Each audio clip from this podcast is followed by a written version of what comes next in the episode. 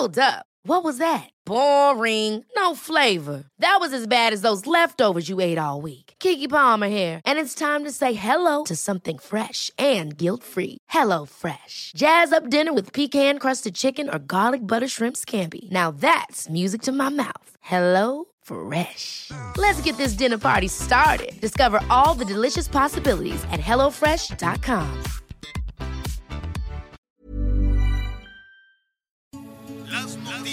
¿Qué tal? ¿Cómo le va? Buenas tardes. Estás a punto de escuchar Yo soy Javier Alatorre. las noticias con Javier Alatorre. La vamos a pasar muy bien. Comenzamos.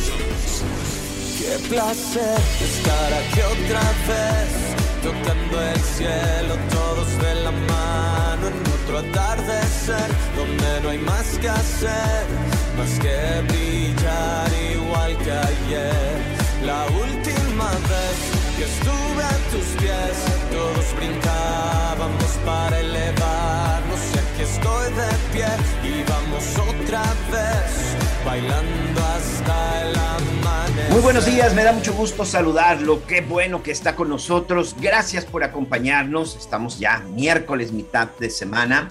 Parece que pues todo el tiempo de la elección pues de repente ¡fum! desaparece pues ya nos queda como que esta cruda, esta cruda electoral. Pero me da mucho gusto saludarlo. Empezamos así pues muy movidos. No sé si usted es fan de Motel, a mí lo personal sí. Me gusta pues lo que ha hecho este grupo, este grupo mexicano que regresa a la escena musical con este sencillo de su nuevo disco, Bailando al Amanecer. Ellos recuerden que formarán parte del Pop Tour 2000 que inicia este fin de semana y en donde va a estar Pati Cantú, Dulce María y Playa Limbo, pues no tanto para la gente de los 80, 90 por supuesto, sino precisamente para esta generación a partir del año del año 2000. Pues ahí está Motel, así que si usted va a tener oportunidad, disfrútelo mucho. Por lo pronto, bueno, pues me da mucho gusto, me da mucho gusto saludarlo. En unos minutos más estará con nosotros Javier Alatorre y por supuesto Anita Lomelí. Por lo pronto le adelanto que el día de hoy usted ya hizo este trámite, eh, unos dicen que es muy sencillo, otros dicen que han batallado, este trámite que está pidiendo el SAT, el Sistema de Administración Tributaria, que ha sido muy criticado, ¿no? Que ha sido muy criticado, sobre todo porque dicen que es un documento que el SAT le da a todos los a todos los empleados, a toda la gente que, bueno, pues requiere presentarlo en su trabajo para que salga puntualmente su pago, para que salga puntualmente su quincena.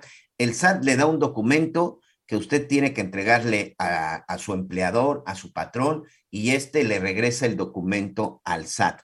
¿De qué se trata esta actualización y este comprobante de situación fiscal? ¿Cómo se tramita? Si usted no lo ha hecho y también pues ha estado pues un poco preocupado, ha estado batallando y sobre todo, si no le han incluso depositado por este documento, aquí le vamos a decir cómo lo tiene que hacer y sobre todo tratar de explicarle y sacarlo de todas las dudas, de todas las dudas posibles. Pero bueno, es importantísimo, importantísimo siempre estar al día en las cuestiones fiscales. Creo que por ahí ya escuché al señor Alatorre. Sí, sí, los estoy escuchando. ¿Qué tal? ¿Cómo están? Muy buenas tardes. Ahorita les digo este, en qué, en qué me entretuve. Y sí, va a ser este, muy importante saber de qué se trata todo este tema del comprobante fiscal eh, digital. Y por lo que veo, es una forma de, de hacer un barrido por parte de la Secretaría de Hacienda para ver quién le debe dinero, ¿no? Para ver quién tiene por ahí algunos adeudos. Entiendo que que de eso, que de eso se trata, ¿no? Digo, ya lo estaremos ahí platicando con algún especialista. La cosa es que son filas y filas y filas y las personas pues se han quedado muchas sin, sin cobrar su quincena, pues porque las empresas les dicen a los trabajadores tienes que ir a sacar ese documento nuevo, un comprobante fiscal digital, vienes y lo entregas y la empresa a su vez se lo regresa a la Secretaría de Hacienda, pero en realidad es una suerte, creo yo, ya veremos lo que nos dice un especialista, es una suerte de barrido para ver quién les debe dinero, ¿no es así? Sí, la verdad es que eso es lo que nos han dicho algunos contadores y en lo personal es lo que nos han, es lo que me han contado algunos de nuestros amigos que dice, ¿sabes qué? Eh, fíjate que yo debía la declaración del mes de noviembre de este o debía esto, o sea, es decir, si de repente por ahí se le pasó una declaración mensual, la declaración anual, o por ahí Ah. tiene pendiente algo con el SAT, ¿qué cree? Esto va a Ah. aparecer y evidentemente pues no vas a poder hacer tu comprobación y tu actualización si no te pones al día. Creo que por ahí va el meollo del asunto. Sí, pues ya, ya veremos, ya veremos eh, en, un, en un momentito, en un momentito más cómo se puede solucionar esto. Mira, por ejemplo, en Monterrey pues ya había muchas protestas de, de trabajadores y trabajadoras. Eh, que están haciendo filas y filas y filas con un calorón, pues imagínate el calorón. Pero a las protestas de ayer, de las personas que dicen esto es de una lentitud impresionante eh, y complejo y que te falta este papel y te falta este otro y vuelve, son cuadras y cuadras y cuadras y cuadras en todo el país de personas que quieren cobrar su dinero donde están trabajando de manera formal. Y también, ¿sabes quiénes se sumaron a la protesta? Los trabajadores del SAT, porque están que se mueren, como con esto de la austeridad, pues no hay ni un ventilador. Y la, la, sensación térmica en las oficinas del SAR, todos eh, este, sudorosos, pues imagínate tú el calorón, ya están hartos de, de, de, toda esta situación. Entonces se sumaron a la protesta también los trabajadores, dicen, por lo menos pónganos un ventiladorcito porque nos estamos ahogando. Saludos a Monterrey, eh, saludos a, a Nuevo León. Fíjate, Miguelón, que este, a ver, les voy a compartir algo. Estoy batallando muchísimo porque no encuentro en la Ciudad de México que es muy tranza, que por cierto amaneció el aire otra vez súper cochino, muy, muy cochino. Y pues tenemos toda esta contaminación. Ahora dicen, bueno, pues que es con la, contaminación por ozono, que porque las altas temperaturas, ya saben, ¿no? Las autoridades le echan la culpa a Diosito, pero nunca le echan la culpa a la quema de combustible, de combustóleo, ¿no? A toda, a toda esa pues, nube tóxica que nos llega a la Ciudad de México por, este, pues, por la decisión que se tomó de la quema de, de combustóleo. Yo pensé en algún punto que quienes gobiernan la Ciudad de México sabían de temas ambientales, pero pues si lo saben, se lo guardan tantito, dicen, pues ni modo, es una decisión que nos supera es una decisión que nosotros no tomamos, tenemos muchísimo combustóleo, tenemos que echar a andar la planta de la comisión que está en Hidalgo con el combustóleo y toda, y toda esa nube tóxica pues se viene a la Ciudad de México. Eso es lo que dicen algunos especialistas y que por eso, porque si fuera, mira, anoche llovió un poquito, estuvo fresquecito, sigue soplando el viento, entonces ya a Diosito no le pueden echar la culpa. Entonces habrá que ver, el, el, en el siguiente nivel de culpables, pues están los ciudadanos, están los automovilistas, ¿no? Y al final, al final, al final, eh, que de hecho nunca aparecen, están las autoridades y están las decisiones ambientales que se toman, las decisiones de la quema de combustóleo que se toman, esas no aparecen en la lista de responsabilidades, pero el hecho es que la Ciudad de México está hecha un verdadero cochinero. Oigan, este, aprovechando, saludamos a nuestros amigos allá en Monterrey, el Heraldo, el Heraldo Radio 99.7 de la FM, también allá en Guadalajara. En un ratito más vamos a, a ver todo este tema de la viruela del, chango, la viruela del mono, este, con, con nuestros compañeros corresponsales. Pero resulta que me pasé toda la mañana, Miguelón, aquí les cuento entre nos, buscando quién me arregle el refrigerador. Llevo meses y meses. y entonces dije, pues ya está. Voy a decirles a la misma empresa, deben de tener servicio en Monterrey, en Guadalajara, les pago el avión, les pago el viático, como sea, o en Toluca, porque en la Ciudad de México, imposible ya. La Ciudad de México es bien mentirosa nomás no encuentro, nomás no encuentro quién. Y entonces, este, fíjate que todos los técnicos de la marca, no, no voy a decir la marca, la, la, marca del refrigerador siempre te anuncia, le damos servicio, refacciones, ta, ta, ta, ta, ta, ta, ta, ta, ta, todo ese mentirerío, ¿no? Y entonces tú hablas a la marca, si marca, este, no sé, ¿no? Este, el águila veloz, ¿no? De refrigeradores. Oiga, ¿me puede dar servicio? Sí, como no todos los técnicos que han ido desde enero a la fecha, que estoy batallando, tengo un refrigeradorcito chiquititito donde mantengo pues ahí lo, lo mínimo, ¿no? Ese sí jala. Este, todos sin excepción van y te dicen, yo se lo arreglo por fuera. Y le digo, no, no, no, no, no.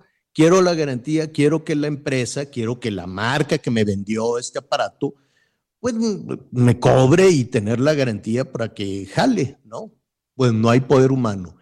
Todos sin excepción llegan y dicen, uy, no, pero mire, es que le falta, e-". todos hacen un diagnóstico distinto. Y digo, ¿por qué harán un diagnóstico distinto si es la misma empresa? Y entonces pues le digo, oye, pues tu, tu técnico no pudo, ¿me mandas otro? Sí, cómo no, ¿me mandas otro? Sí, cómo no. Todos sin excepción dan un diagnóstico distinto. Dicen, no, es que el otro que vino es bien ratero, es bien bandido, lo que tiene es esto. Y todos me dicen, yo se lo arreglo, pero por fuera, no con la empresa. Qué, qué cosa, ¿no? Qué, qué perfil, qué percepción de, de la Ciudad de México. En todo es tranza. En todo te tienen que hacer tranza. Oye, pues que le arreglo esto, que le cambio el otro, pero por fuera, porque quién sabe qué. La cosa es que, pues ya, dije, le dediqué un buen rato y dije, ah, pues yo creo que en Monterrey hay, y sí, ya estoy hablando de Monterrey, a ver cuánto me cuesta que lo vayan a arreglar. Creo que en Toluca también hay. Y mira, pues a final de cuentas uno está buscando servicios, por ejemplo, eh, eh, eh, para temas notariales y cosas por el estilo, pues los tuve, lo encontré en, en Guadalajara el tema de administración, de contabilidad, o sea, el contador lo encontré en Quintana Roo, ¿no? Digo que ya ahora con la comunicación, pues todo es más sencillo, pero en la Ciudad de México no, eso es mi experiencia personal, nada, absolutamente nada, todo es mentira, todo es tranza, todo, este, es, no, pues es que desde el policía, el técnico, lo que sea entonces, quienes vivimos en la zona conurbada, yo no vivo en la Ciudad de México, lo tengo que señalar, vivo en el Estado de México, y luego pensé, pues igual y en Toluca. Entonces, al rato que termine ahí el, el programa, voy a estar buscando como que quién puede realmente hacer estas, estas situaciones. Qué barbaridad. Bueno, pues ahí están los temas que, que vamos a estar revisando, algunos de... Al ratito vamos a estar con Anita Lomelí. Fíjate que me quedé pensando mientras te, te escuchaba, Miguel, que dabas este, este avance que vamos a estar con el, con el tema fiscal y otros muchos este, temas. La duda, y le vamos a preguntar a especialistas, si alguna de las trabajadoras o trabajadores que ya finalmente les den este, este documento que, que están eh, eh, buscando, Em, y les dicen, oye, para que te dé tu comprobante fiscal digital, pues tienes que pagar una lana que debes. Muy bien. Y si no tienen, y si no tienen para pagar esa lana y llegan a la empresa y dicen, oye, pues es que me apareció que tenía yo ahí un adeudo, pero pues no tengo para pagar. Y el empleador le dice, pues yo no, tengo, yo no te puedo pagar, ni en tanto no tenga ese documento. Pues yo siento que la única salida que van a encontrar miles de personas con este nuevo ejercicio es la calle, es la, ¿cómo se dice? Trabajar de manera... Este, el autoempleo, ¿no? informal o el autoempleo, o decir, pues ya no pude con el empleo formal, pues porque tengo que pagar un dinero que no tengo si vivo al día, si estoy haciendo aquí esta cola de cuadras y cuadras y días y días para poder cobrar una quincena. Y si cobro esa quincena y todavía debo más, pues van a estar acorraladas muchísimas personas. Creo, creo, veremos, o sea, la, lógica te dice que todas esas personas que, que, les están diciendo en este momento, tienes que darle al gobierno tanto dinero, y dicen, y como que de dónde, pues pedir prestado otra vez, o sea, tienen que endeudarse para pagar y si no logran obtener el dinero y no les pagan en su trabajo formal, pues yo creo que quienes no estaban entrarán a la informalidad y quienes salieron de la informalidad para encontrar un trabajo este, regular, pues yo creo que van a regresar, van a decir, bueno, pues aquí le pago al extorsionador, aquí le pago al crimen organizado, aquí le pago a las autoridades corruptas que, que me andan persiguiendo, que traigo un puestito de aquí para allá, pero pues es la única salida porque si el gobierno me está cobrando para trabajar, pues va a estar muy difícil, creo yo, ¿no? Esa, esa seguramente va a ser la situación de muchas trabajadoras y trabajadores cuando les digan, ¿qué crees con la novedad? de que debes y entonces este, va a decir, ¿y de dónde te voy a pagar? ¿No? Porque es eso, más los recargos, más las multas, más el no sé cuánto, más el quién sabe qué. Oiga, pues sigue sucio el aire en la Ciudad de México, continúa la fase 1 de contingencia ambiental, ya le decíamos, veremos al rato, pues ya sabe, es una complicación eso que la, la, placa cero más el triple cero más el 1348 más el 9 más el rojo más el verde, es una complicación. El, el tema es que, pues de nueva cuenta, los automovilistas son los este, responsables de todo esto. Quienes la están pasando eh, muy mal son los transportistas un día y otra vez, eh, un día tras otro están denunciando que les roban y les asaltan.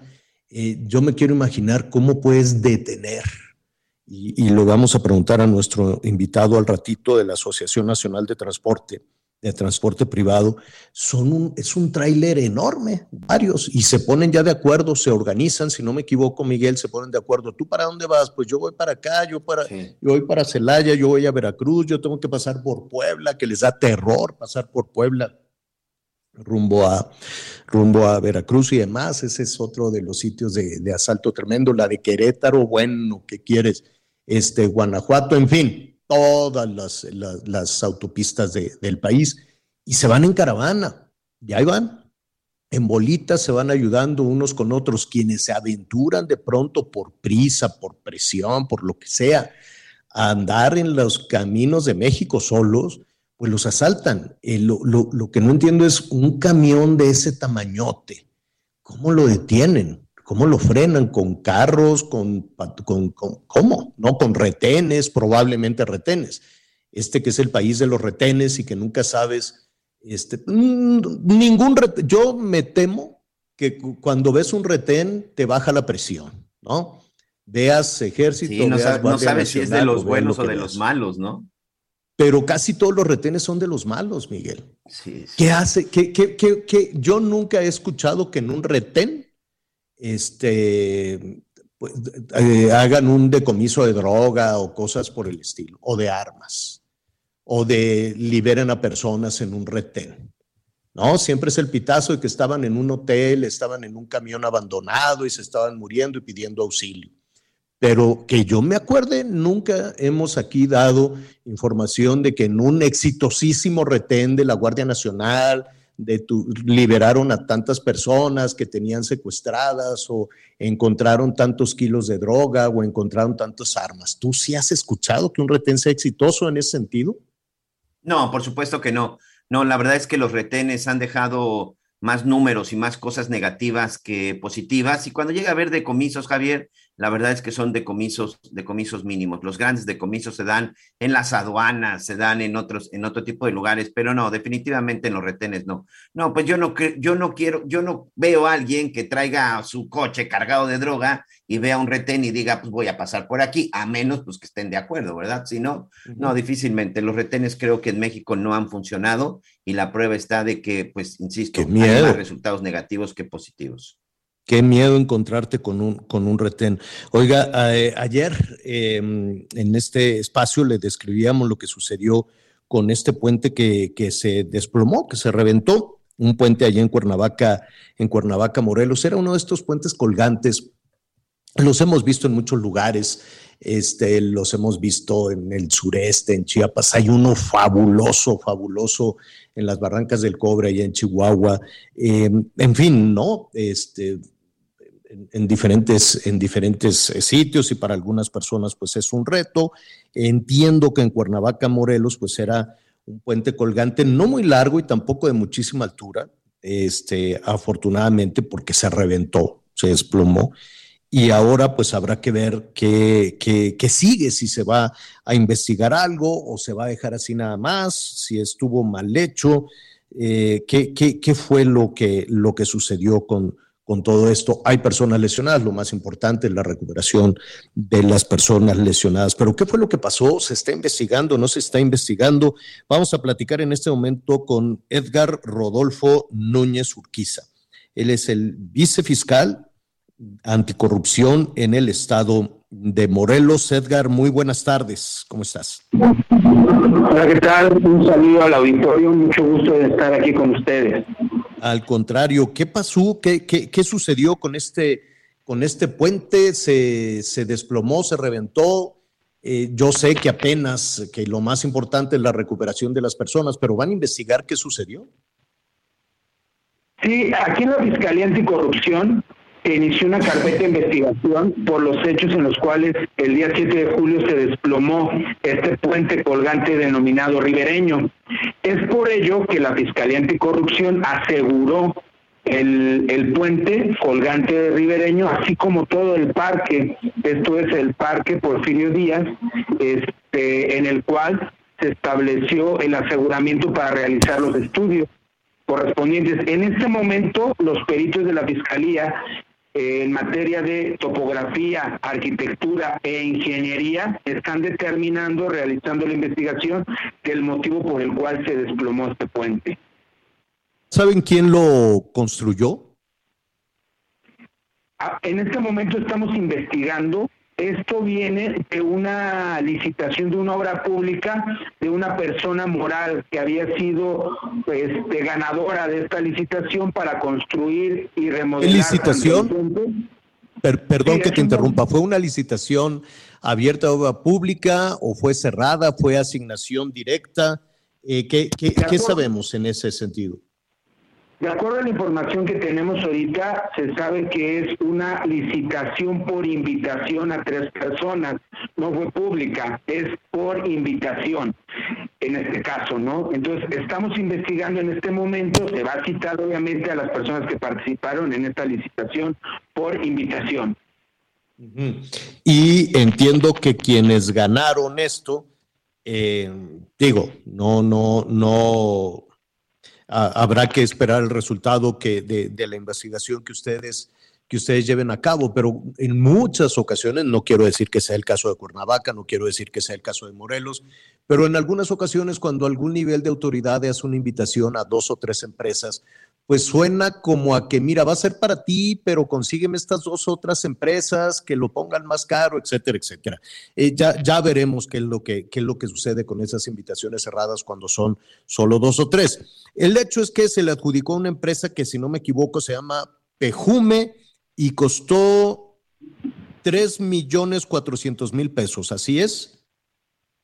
Sí, efectivamente la obra, esta obra en específico, costó esa cantidad de dinero que acaba de señalar y se, y se adjudicó para efecto de que se realizara la obra y obviamente en calidad y cantidad que permitiera el desarrollo turístico en la ciudad de Cuernavaca, ¿no?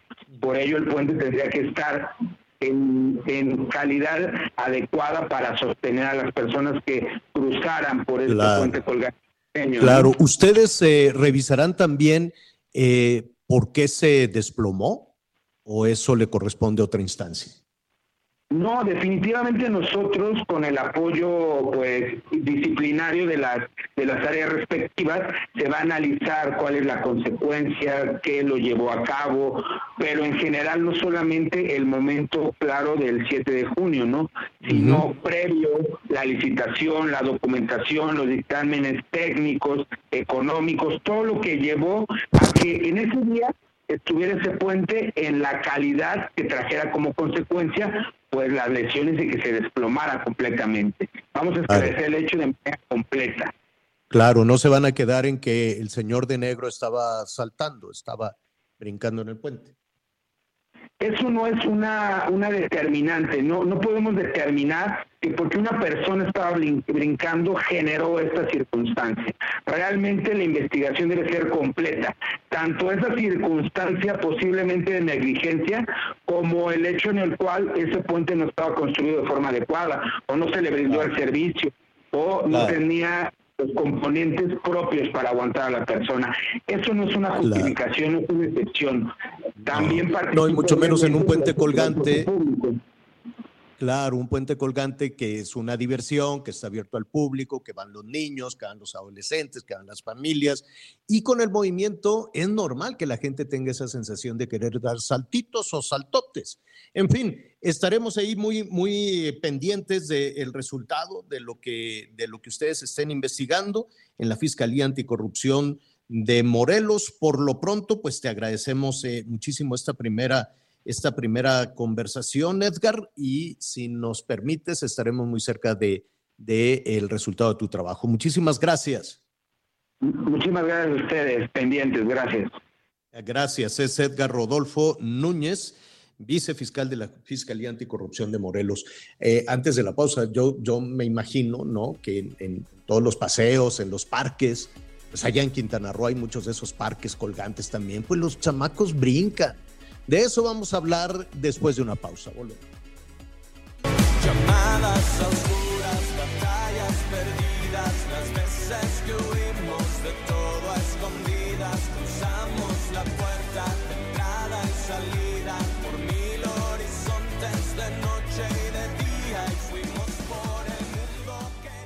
Conéctate con Javier a través de Twitter, arroba javier-alatón. Sigue con nosotros. Volvemos con más noticias. Antes que los demás. Heraldo Radio 98.5 FM, una estación de Heraldo Media Group. Transmitiendo desde Avenida Insurgente Sur 1271, Torre Carrachi, con 100.000 watts de potencia radiada. Heraldo Radio, la H que sí suena y ahora también se escucha. Todavía hay más información. Continuamos. Equipo, para llegar a la final hay que echarle mucha galleta. Pues vayan empezando, llegándole al 3x2 en galletas Gamesa, Quaker y leches condensadas. Y además, 3x2 en frijoles envasados, gelatinas y flanes en polvo. Con Julio, lo regalado te llega. Solo en Soriana. A junio 9. Aplican restricciones. Las noticias en resumen. El presidente Andrés Manuel López Obrador pedirá que se revise el expediente del exgobernador de Chihuahua, César Duarte, quien fue extraditado a nuestro país la semana pasada, para que no se omitan posibles delitos en su contra. El gobernador de Nuevo León, Samuel García, y el director de agua y drenaje, Juan Ignacio Barragán, anunciaron la construcción del segundo acueducto de la presa El Cuchillo. Aseguraron que con esta obra se duplicará el servicio de litros de agua que se distribuye en la zona metropolitana.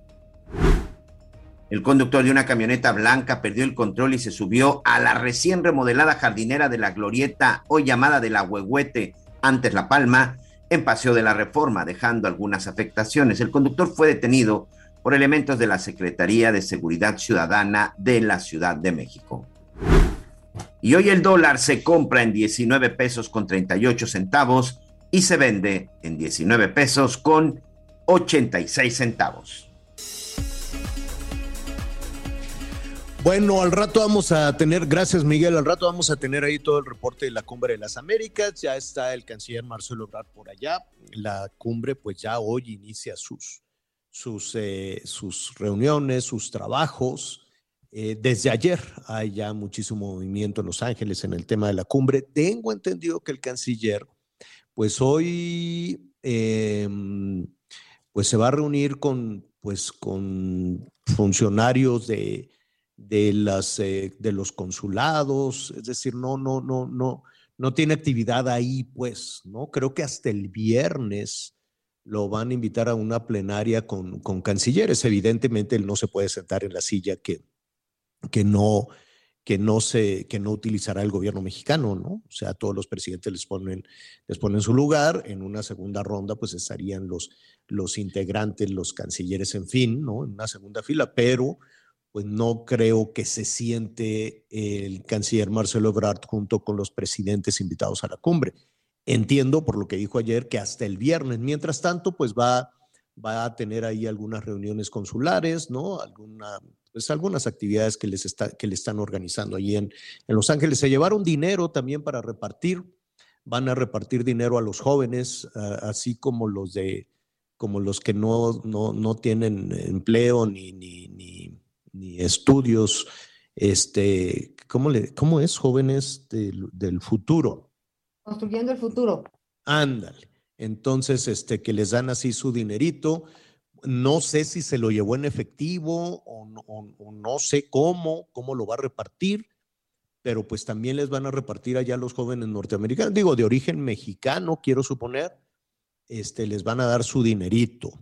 Está bien esto de andar dando dinero, hay que ver dónde se va. A mí nunca me ha tocado un centavo no, no, de, todo lo que reparten.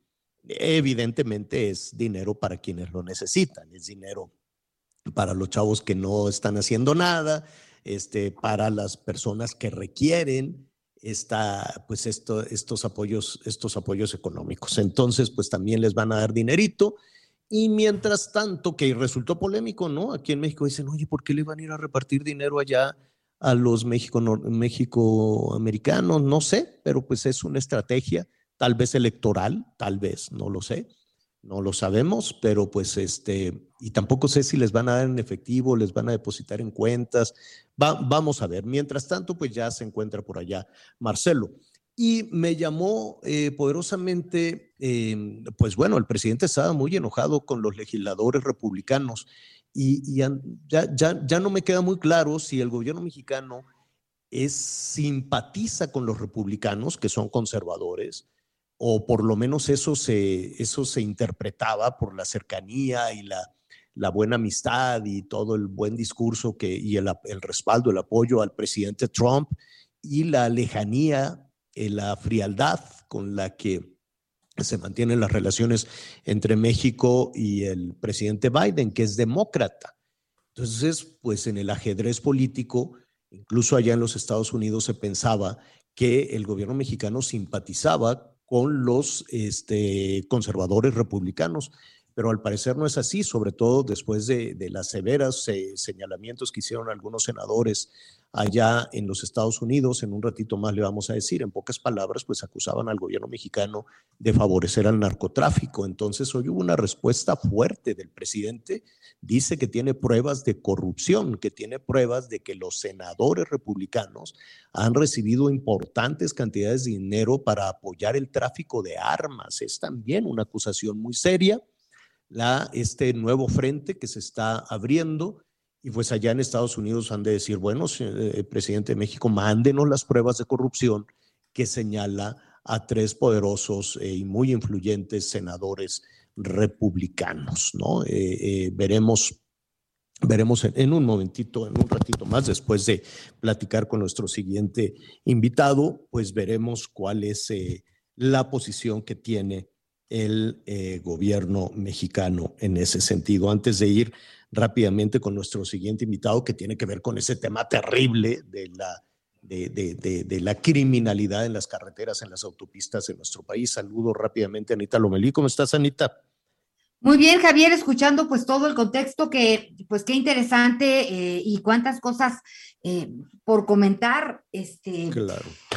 Ya lo, pero, pero sin lugar a dudas, este, la cumbre eh, pues tiene muchos reflectores puestos, este, y estas novedades de jóvenes construyendo el futuro que extiende, extiende sus tentáculos o las fronteras ahora para Estados Unidos también, pues será interesante ver eh, cómo, cuándo y por qué. ¿Cómo y a cuándo? Que también sería interesante saber qué pasó finalmente aquí en México, ¿no? Con estos chavos, yo, yo recuerdo que hubo lugares en donde empezaban 100, 200 chavos y al final pues se quedaban tres o cuatro. Hubo una deserción increíble. Creo que, digo, sí, qué bueno que se están ampliando. No creo que sean necesarios en el estado de California o sobre todo en los Estados Unidos. Creo que son más necesarios hoy en Oaxaca, Chiapas o Guerrero, pero realmente llevar un análisis de lo que sucedió con ese programa en México. No sé qué opinen. Sí, porque además los sueldos los paga el gobierno mexicano, ¿no? Los, los, los sueldos de estos jóvenes quiero suponer que les van a conseguir empleo allá en los Estados Unidos y el sueldo se los pagará a las empresas norteamericanas o empresas de México norteamericanos eh, el gobierno mexicano. No, pues entonces sí ha eh, llamado muchísimo la atención. Si quieres, platicamos de este, de este asunto después de, platicar con nuestro entrevistado, porque pues ya son 2.200, eh, 2.000 270 mil jóvenes, eh, más o menos, que han estado trabajando. Algunos se han quedado y otros no. Y pues bueno, sí ha ido subiendo. Y ha habido mucha tranza. Ya ha habido mucha tranza. Ha habido mucha tranza también en eso. Al ratito lo, lo vamos a retomar. Bueno, ya decíamos que las carreteras, unas más, otras menos, han sido una verdadera complicación. A mí me da muchísimo gusto cuando estamos haciendo reportajes, sobre todo en el norte, ver esas filas enormes de transportistas, ¿no? Que te habla del dinamismo, del dinamismo comercial en diferentes fronteras, la frontera de Tamaulipas, en particular, este, que es una de las grandes puertas del tráfico de mercancías. Pero cuando te adentras a nuestro país, eh, empiezan, empiezan las complicaciones. Y de ello vamos a hablar precisamente de toda, de toda esta violencia, de todos los asaltos, de todos los robos que se, que por más programas que se anuncian, continúan. Felipe de Javier Peña, presidente de la Comisión de Transporte de la Confederación de Cámaras Industriales, la CONCAMIN. Felipe, ¿cómo estás? buenas tardes. Buenas tardes, Javier. Buenas tardes, Miguel. Un gusto, como siempre, saludarles aquí a la orden. Escuchamos todo el tiempo, escuchamos eh, todo el tiempo que les van a respaldar, que les van a garantizar la, la seguridad. ¿En qué situación se encuentran en este momento? Mira, este Javier, qué, qué, eh, qué importante el planteamiento como lo vienen haciendo ahorita que vengo escuchando la parte de, México, Estados Unidos, Canadá. Este, fíjate qué interesante. Eh, si partiera yo de un contexto internacional, eh, yo les diría, este, primero que en Estados Unidos y Canadá, más o menos el 50% de los robos que acontecen al transporte de carga pues se dan en vehículos que están estacionados pero no seguros, ¿no? Y en el caso de México, pues el 84% de los robos se dan en tránsito. Y entonces esto te lleva al primer eh, comparativo que diría yo, pues me puedo comparar con Brasil si quieres, pero con Estados Unidos y Canadá definitivamente no, porque eh, el 87% de estos con el dato del cierre del año pasado, pues implican violencia, es decir, implican retención del operador. Entonces te repito, 84% en tránsito y 87% de ellos implican retención del operador. Entonces, pues ¿cómo estamos? Pues bien preocupados, porque ya en México en el primer eh, cuatrimestre del año, pues seguimos reportando un incremento del 5.1% con respecto al primer cuatrimestre del año pasado, y que si bien se dice pues que había pandemia y que había, pues la verdad es que ni en México, ni en Canadá, ni en Brasil, ni en ningún lado terminó con una disminución, o sea, sí tuvimos un incremento del 1.7% en los robos de 2000 21 con respecto a 2020. O sea, el transporte pues no se detuvo. Entonces, este, pues ¿qué, qué pasa? Pues que estamos en pleno diálogo con las autoridades, seguimos eh, con Guardia Nacional, con Fiscalía General de la República, con el Secretario Ejecutivo, pues para seguir tomando medidas en los operativos de ¿y, ¿y, de qué, ¿Y de qué hablan? ¿De qué hablan cuando se reúnen con autoridades federales? ¿Qué, qué es ese eh, diálogo? ¿Qué les dicen? Eh, el, diálogo va, va sobre todo al tema de dónde eh, requerimos eh, como sectores industriales que pues que nos atiendan, que nos protejan, diríamos más, porque pues la verdad es que ni ajusta el tema de la cantidad de elementos que tiene la Guardia Nacional, este, ni, ni hay forma de que cubran todas las carreteras. Entonces empiezan reconociendo eso y que la delincuencia es furtiva y que atacan una zona y se van a robar a otra o atacan un modo de transporte, que en este caso podría ser el, el de trailers, para decirlo así, este, y se van entonces al ferrocarril o se atiende el ferrocarril y regresan al tema de los, de los trailers, y sobre todo que nos sigue preocupando mucho el tema de la violencia, porque pues el, el no hay materialmente robos sin violencia, es decir, con secuestro, con eh, agresión, con daño o con lesión sobre el, el operador, este y sobre todo que siguen siendo robos, eh, pues diría yo, por encargo, ¿no? O sea, el, siguen siendo en un promedio casi del 20%, en, en este cuatrimestre el 17.32 con base en las denuncias de la Fiscalía General de la República, el robo de alimentos y bebidas. Este, eh, ¿Por qué? Porque pues, lo meten al, mercado negro, diríamos, de una forma rápida, se, se pierde, se, eh, se mete ahí se, y nos hace poseedores. Claro, lo, distribuyen rápidamente en las tienditas o hasta en los, hasta en los eh, supermercados grandes, ¿eh? No te creas, yo, creo que van acomodando, el crimen organizado sabe cómo extorsionar y cómo obligar al comercio a vender lo que se roban. Sin embargo, lo que me llama muchísimo la atención y lo estás, lo estás señalando, ¿cómo ¿cómo saben, en qué momento se enteran cuál es el, tráiler, cuál es el contenedor que lleva eh, lo que están buscando? Es decir, ¿desde dónde les estarán dando el pitazo de qué tráiler lleva qué tipo de mercancía? Eso es este, bien, bien importante. Se trabaja dentro de la industria, es otro diálogo que se tiene con la autoridad en el tema de, de la este, confidencialidad de la información dentro de las empresas, qué información tienen los operadores, de qué disponen, porque pues esto te lleva a redes este, organizadas, Javier, este, eh, bien serias, ¿no? Este, de, incluso que le llegas a preguntar a algunos sectores que no tienen, eh, me voy a ir fuera de alimentos y bebidas, incluso de sectores que no tendrían venta más que para ciertos eh, consumidores muy específicos de algunos productos y es cómo es que entran al mercado negro, tienen que comprarlos ellos mismos. Pero entonces entras en temas hasta de secuestro, entras en temas de, extorsiones, entras en temas este, que van mucho más allá de, lo que quizá podamos ver nada más como robo y hasta con la obligación este, real sobre amenaza de que compren incluso lo robado, ¿no? Entonces, pues son temas eh, muy, muy, muy complejos. Este, eh. estadísticamente hablar de 54 robos diarios en 2021 eh, pues es este eh, bien bien importante la cifra, ¿no? O sea, no hay forma. Este, claro. O sea, si siguen los robos de mercancía es porque tienen la manera de colocarlos, es porque tienen la manera de, que se consuman, de que se vendan. Es como el robo de, de la gasolina que no se detiene, o como el robo del gas que tampoco se detiene. Eh, y eso sucede porque, porque tienen manera de colocarlo en el mercado. Sin duda, sí, por ejemplo, el hidrocarburo sigue siendo Veracruz, Puebla y Jalisco un tema de un poco así en ese orden como los puse, este, real. Este, ¿Y por qué? Porque precisamente tienen la forma de, de meterlo, diríamos, al mercado eh, negro y el tema de la mercancía de la carga, pues los libramientos del sur de Celaya, es decir, Guanajuato, la autopista México eh, Veracruz, Tabasco, este, la México Querétaro, siguen siendo focos eh, alarmantes en el tema de, los robos. Y luego también tú ves que está concentrada la delincuencia eh, claramente en, ciertas entidades, ¿no? Sigue siendo, en el Fuero Federal, Guanajuato, Veracruz, Querétaro y Jalisco te concentran el 87% de los robos. O sea, y en el Fuero Común, este, Estado de México, Puebla, Michoacán y Guanajuato. Aquí es muy importante aclararle a la audiencia que el robo al transporte de mercancías es un delito federal si el transporte, es decir, si el camión lleva un permiso de carga federal.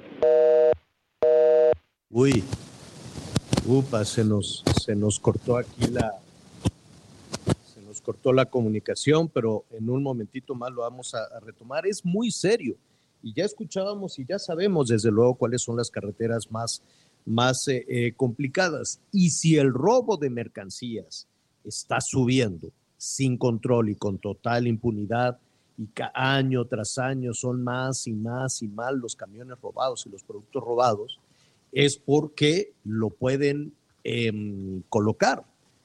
Y no creo que sea tan sencillo. Mercado, claro. No creo que sea, enchilame otra gorda, colocar un tráiler de perecederos robados, un tráiler de bebidas, de refrescos, de harinas, de, lo que tú quieras, o de combustible, o de gasolina, o de gas.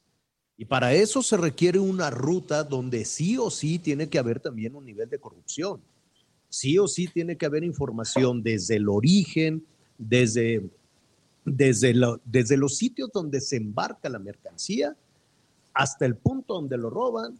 ¿Cómo descargas un camión de, esa, de ese tamaño sin que nadie se dé cuenta. En, cualquier autopista, en cualquier camino, alguien debe de notar que están descargando un camión, son toneladas y toneladas, y lo tienes que subir a otro tráiler y lo tienes que distribuir de una manera pues eh, muy específica en tienditas, en supermercados, porque no todo se vende a pie del camino, Miguel, no todo se vende en las carreteras. No. Todo no, por supuesto de nueva cuenta a la economía. Sí, ya tenemos de regreso a nuestro entrevistado Javier, pero también comentar ahorita que, por ejemplo, en la cuestión que, bien comentaban ahorita del tema del robo del combustible, por ejemplo, en Extlalpan, en este momento y en la zona de Tultepec, están tratando de combatir un incendio provocado, sí, por el uso y sobre todo porque siguen chupando los ductos. Claro, claro. vamos a concluir entonces eh, la conversación que teníamos en ese momento con Felipe Javier eh, Peña, presidente de la Comisión de Transporte y la Confederación de Cámaras Industriales. Pues el problema es muy serio, el problema es, es muy grave, qué bueno que por lo menos hay un diálogo. Em, no sé si con ese diálogo se soluciona una situación que va eh, creciendo, Felipe. ¿Qué necesitan? ¿Dónde estaría la solución? Mira, este, qué, buena, qué buena pregunta. Digo, sobre todo que esté identificado en qué entidades es y además de los operativos estos eh, escalón que le llaman, en el que escoltan al transporte por horario, este, pero pues que evidentemente es una solución eh, pues que no resuelve de ninguna manera el fondo Este, estamos este, planteando que se repliquen los centros de, atención eh, inmediata que tenemos en, eh, en, el, la iniciativa privada a través de Canacar, de NTP, de Conatram, de Canapat, es decir, este, que los sectores del transporte eh, han, han aportado y han apoyado hasta con, con, equipo de cómputo, con software y demás, para que haya un tema de que en los seis cinco de diferentes entidades, al momento de que llegue el reporte, haya un tema de, de atención inmediata, no solamente de la autoridad federal, sino también de la autoridad local y municipal. Creo que un gran, un gran este, agujero, para decirlo así, en esto es la comunicación entre las diferentes corporaciones. Claro, este, claro. Eh, y seguir la pista de corrupción, ¿no? Y seguir la pista de corrupción, porque si no existiera eh, esta línea de voltear para otro lado mientras estoy robando el camión, pues también con mucha dificultad este, existirían, ¿no? Este tipo, este tipo de atracos. Es una tarea claro, y la invitación nuestra, la invitación nuestra a la, a la, industria, a las empresas, a que sigan de, que le den continuidad a las denuncias. Es que eh, operativamente también tienes un problema muy serio cuando cuando no le dan continuidad a la denuncia eh, penal por no tener retenido el vehículo, por poner un ejemplo, porque pues se puede quedar dos, tres semanas en peritajes y el negocio de un transportista es rodar, entonces, pues el tema es si no le dan continuidad, pues también el delincuente sale. Y entonces, aún y cuando a nivel del, de, que ya está legislado, diríamos que la puerta giratoria eh, es un tema de un delito grave y no debe salir el delincuente, pues si no le damos continuidad sale y al final del día, pues es un tema de, un cuento de nunca acabar, ¿no? Sí, qué difícil, qué difícil situación. Apenas lo, lo, lo estamos poniendo eh, no apenas lo hemos puesto sobre la mesa desde hace, desde hace muchísimo tiempo, pero hay mucho tema alrededor de, de todo esto, Felipe. Entonces, eh, si nos permites, seguiremos con el tema. Con mucho gusto. Eh, un abrazo y cuídense mucho. Gracias. Gracias. Es Felipe Javier Peña, presidente de la Comisión de Transporte de la CONCAMIN. Qué pesadilla. Qué pesadilla para los transportistas. Vamos contigo, Miguel. ¿Te gustaría conducir un auto innovador, eléctrico y sustentable? Algo así como un Tesla. Con Avis, ahora puedes conducir el futuro de la movilidad, ya que es la primera arrendadora con autos Tesla en Latinoamérica. Lo único que tienes que hacer es ingresar a avis.mx, elegir tus fechas y estarás listo para disfrutar de una experiencia de viaje completamente diferente. Réntalo hoy mismo y aprovecha el 50% de descuento que Avis tiene para ti. Encuéntralo en Ciudad de México, Cancún, Guadalajara, Monterrey y Mérida. No dejes pasar esta oportunidad. Disfruta de su techo panorámico, pantalla de 15 pulgadas y además hasta 480 kilómetros de autonomía en una sola carga. Que nada te detenga. Renta un Tesla Model 3 en avis.mx.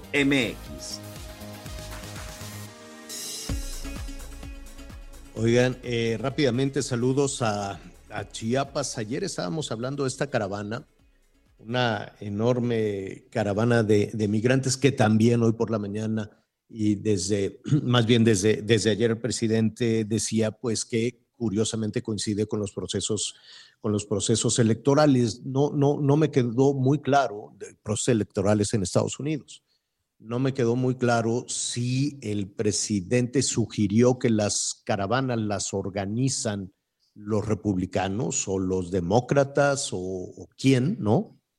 Pero estableció un vínculo, ¿no? Decía, si cuando hay este, procesos electorales, cuando están compitiendo, demócratas y republicanos toman el tema migratorio y surgen las caravanas.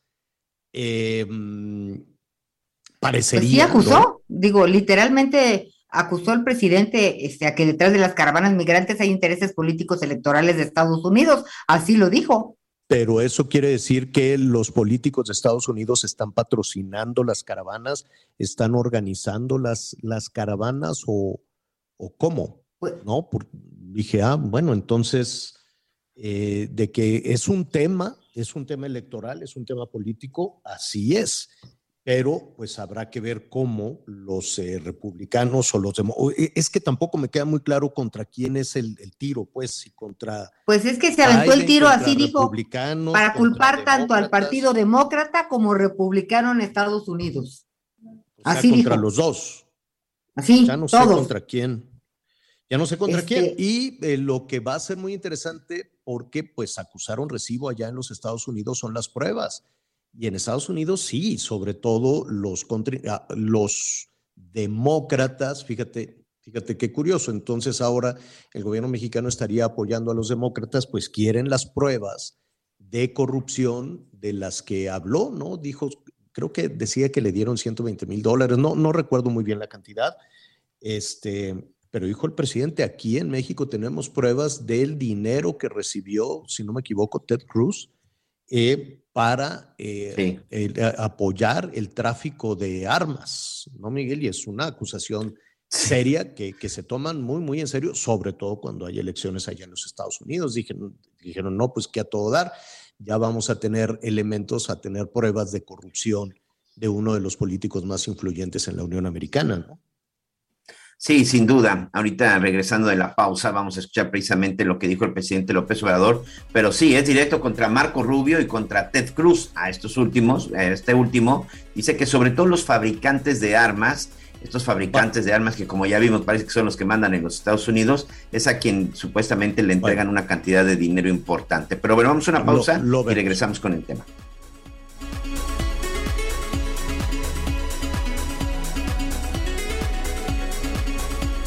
Conéctate con Miguel Aquino a través de Twitter, arroba Miguel Aquino.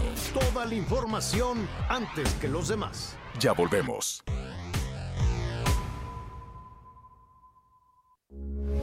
Heraldo Radio, no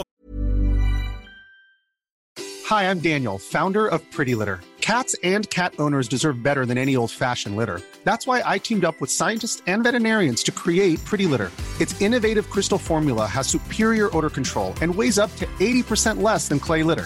Pretty Litter even monitors health by changing colors to help detect early signs of potential illness. It's the world's smartest kitty litter. Go to prettylitter.com and use code ACAST for 20% off your first order and a free cat toy. Terms and conditions apply. See site for details. 98.5 FM, una estación de Heraldo Media Group. Transmitiendo desde Avenida Insurgente Sur 1271, Torre Carrachi, con 100.000 watts de potencia radiada. Heraldo Radio, la H que sí suena y ahora también se escucha. Todavía hay más información. Continuamos.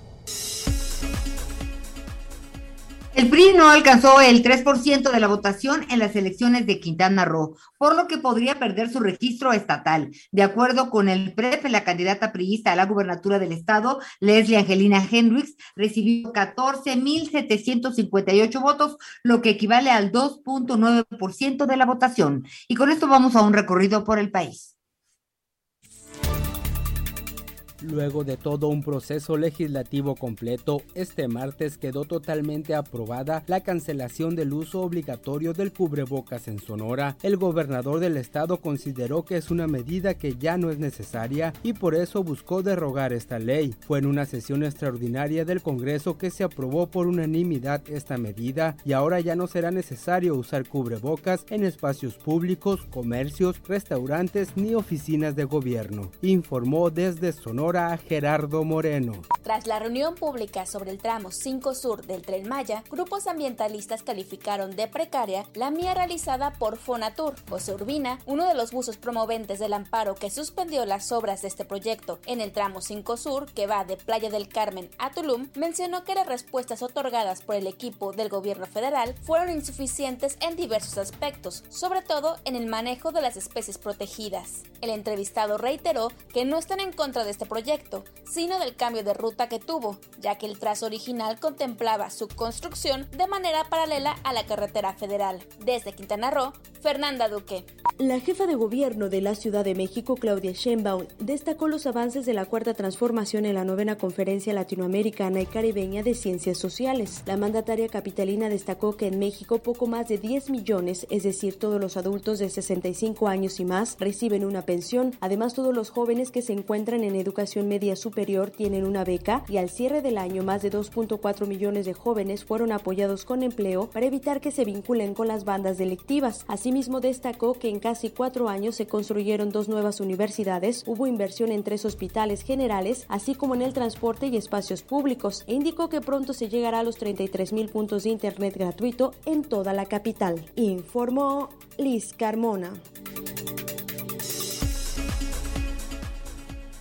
Bueno, eh, le comentábamos antes de, una pausa de este, pues, no necesariamente un conflicto, un conflicto diplomático, pero bueno, ah, la, relación con los Estados Unidos, con demócratas, con republicanos, ya tiene un nuevo, digamos que tiene un nuevo, un nuevo frente. No ha sido la más, la más generosa, no ha sido la más tersa, nunca ha sido así la relación entre México y Estados Unidos desde hace desde hace muchísimo tiempo. Tiene partes muy buenas, desde luego, ¿no? Lo hemos hablado, la parte comercial, la parte de, la economía que jala, ¿no? La economía de los Estados Unidos tan potente, pues jala, definitivamente ayuda a la economía de México. Históricamente hay, hay muchos pasajes de ayuda del gobierno de los Estados Unidos a México, todo el tiempo le está ayudando desde que Bill Clinton le dio ayuda a Cedillo, le dio una cantidad de dinero enorme para que saliera de los problemas, eh, le ayudaron a Benito Juárez, le han ayudado. Eh, históricamente Estados Unidos se ha encargado de venir jalando y apoyando y ayudando, ayudando, ayudando a México. Mire, estoy preparando un tema, un tema de las sequías y déjeme decirle que desde siglo XIX, ¿no? Siglo XIX, siglo XVIII, incluso siglo XVIII, siglo XIX, con las eh, sequías intermitentes. Bueno, pues Estados Unidos ya tenía dispuesta siempre una partida de cereales, de granos, de alimentos para apoyar a México, ¿no? Todo el tiempo decían, ¿y cuánto le vamos a dar a México? Pues ahora le vamos a dar tanto alimentos, le vamos a dar tantas toneladas, es decir, siempre ha habido una parte muy generosa, hay que decirlo, pero también una parte muy complicada. Políticamente ha sido una parte muy complicada de los Estados Unidos hacia México y de México hacia los Estados Unidos. No se quieren estos dos países, ¿no? Hay quienes dicen, oye, México, si no quieres estar en la frontera con Estados Unidos, yo, yo me cambio para allá. No, no, eso no se puede. Siempre ha sido muy conflictivo y ahora pues ha sido una de las épocas mucho más conflictivas desde hace, desde hace muchísimo tiempo y en particular el... Eh, sí, muy bien. En particular, el, eh, la relación con el presidente Biden, ¿no? Nos tardamos mucho, fuimos, yo creo que el último, si no, si no de los últimos, el último de los países digamos que eh, en el círculo de alianzas con los Estados Unidos en reconocer el triunfo del presidente Biden y a regañadientes, porque hubo frases contundentes como aquella de a nosotros también nos hicieron fraude. Y eso significaba eh, calificar el triunfo del presidente Biden como un fraude, más el respaldo, más el apoyo a Trump. Entonces uno imaginaba que el gobierno mexicano pues era conservador, pro-republicano, y estaba en contra de los liberales demócratas. Eso, por lo menos así se interpretó allá en los Estados Unidos. Alguna, una, una situación muy difícil, ¿no? Muy, muy compleja en el tejemaneje. Pero ahora pues se abre un frente también contra los republicanos, en particular contra eh, dos, dos, o, dos, o, tres eh, legisladores, Ted Cruz y Marco Rubio, dos legisladores muy, muy influyentes. Porque antes de la respuesta del presidente, que vamos a escuchar en un momento, eh, qué fue lo que detonó el, enojo del gobierno mexicano? Que estos legisladores decían, pues qué bueno que no vino el presidente de México a la cumbre porque apoya a Nicaragua, Cuba, Venezuela, etcétera, etcétera. Y además porque ha em, entregado em, Aquí tenemos, aquí tengo el tuit de, Marco Rubio, Javier. a ver, ¿qué dijo? Te leo, te, leo textualmente, que además lo puso en español, ¿eh? en español y en inglés, en sus, cuenta, en sus cuentas personales. Este senador Marco Rubio colocó lo siguiente. Me alegra ver que el presidente mexicano que ha entregado secciones de su país a los cárteles de droga y es un apologista de la tiranía en Cuba, coma, un dictador asesino en Nicaragua y de un narcotraficante en Venezuela no estará en Estados Unidos esta semana. subió este, subió este tweet y con una imagen del presidente Andrés Manuel López Obrador sonriente. Esto fue lo que detonó la respuesta de esta mañana. Pero más allá del tema de Cuba, Nicaragua y Venezuela, lo que más molestó al gobierno mexicano fue que se le vincule con el narcotráfico. Eh, como, como sucedió la semana pasada, lo mismo hizo Porfirio Muñoz Ledo eh, y lo mismo hizo Francisco Labastida, el ex gobernador de, Sinaloa al acusar al, gobierno mexicano de tener vínculos con el narcotráfico. Entonces vino la respuesta. Vamos a escuchar lo que dijo el presidente esta mañana. El Ted Cruz, igual, pero todavía Ted Cruz le añadió que no solo protejo dictaduras, sino que permití al narcotráfico eh, que dominara en un amplio territorio de México. Yo le digo al señor Ted Cruz, a Marco Rubio, pero también al otro, a los dos, que presenten pruebas, porque yo sí tengo pruebas de que el señor Ted Cruz, senador de Texas, de origen hispano,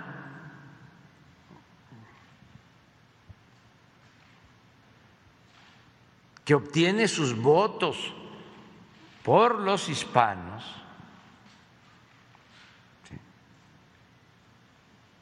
yo lo emplazo a que presente las pruebas de lo que está diciendo.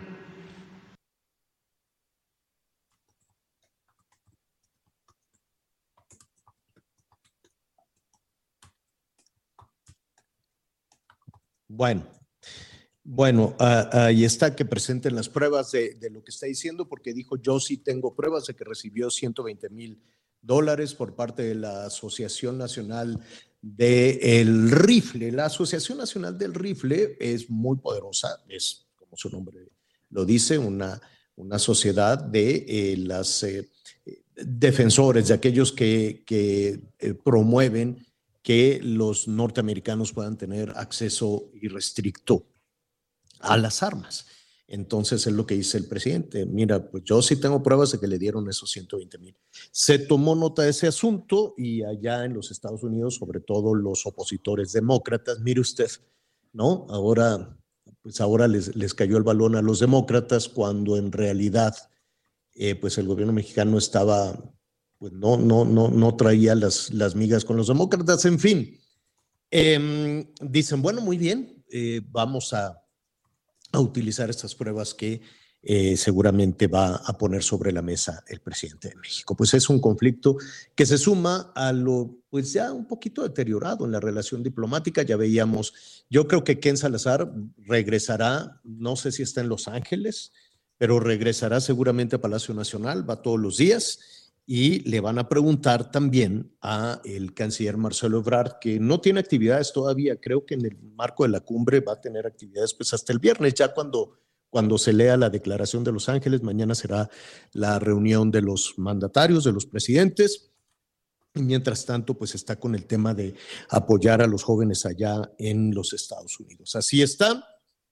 Ahí están las dos posiciones, ahí están las dos partes, ahí está la percepción también de este tema serio, de este tema delicado de, narcotráfico que no se ha quedado únicamente en México, que se ha convertido también pues, en un asunto de, de, reflexión y de discusión en, en, diferentes partes del mundo. hay, hay, hay, una parte compleja que, que, sucede. Los eh, talk shows, los programas estos de, de, de, análisis político, un poquito comedia. de sátira política. Eh, en la noche, ¿veo? O de sátira política también. De sátira política ya en los Estados Unidos, pues están retomando el tema.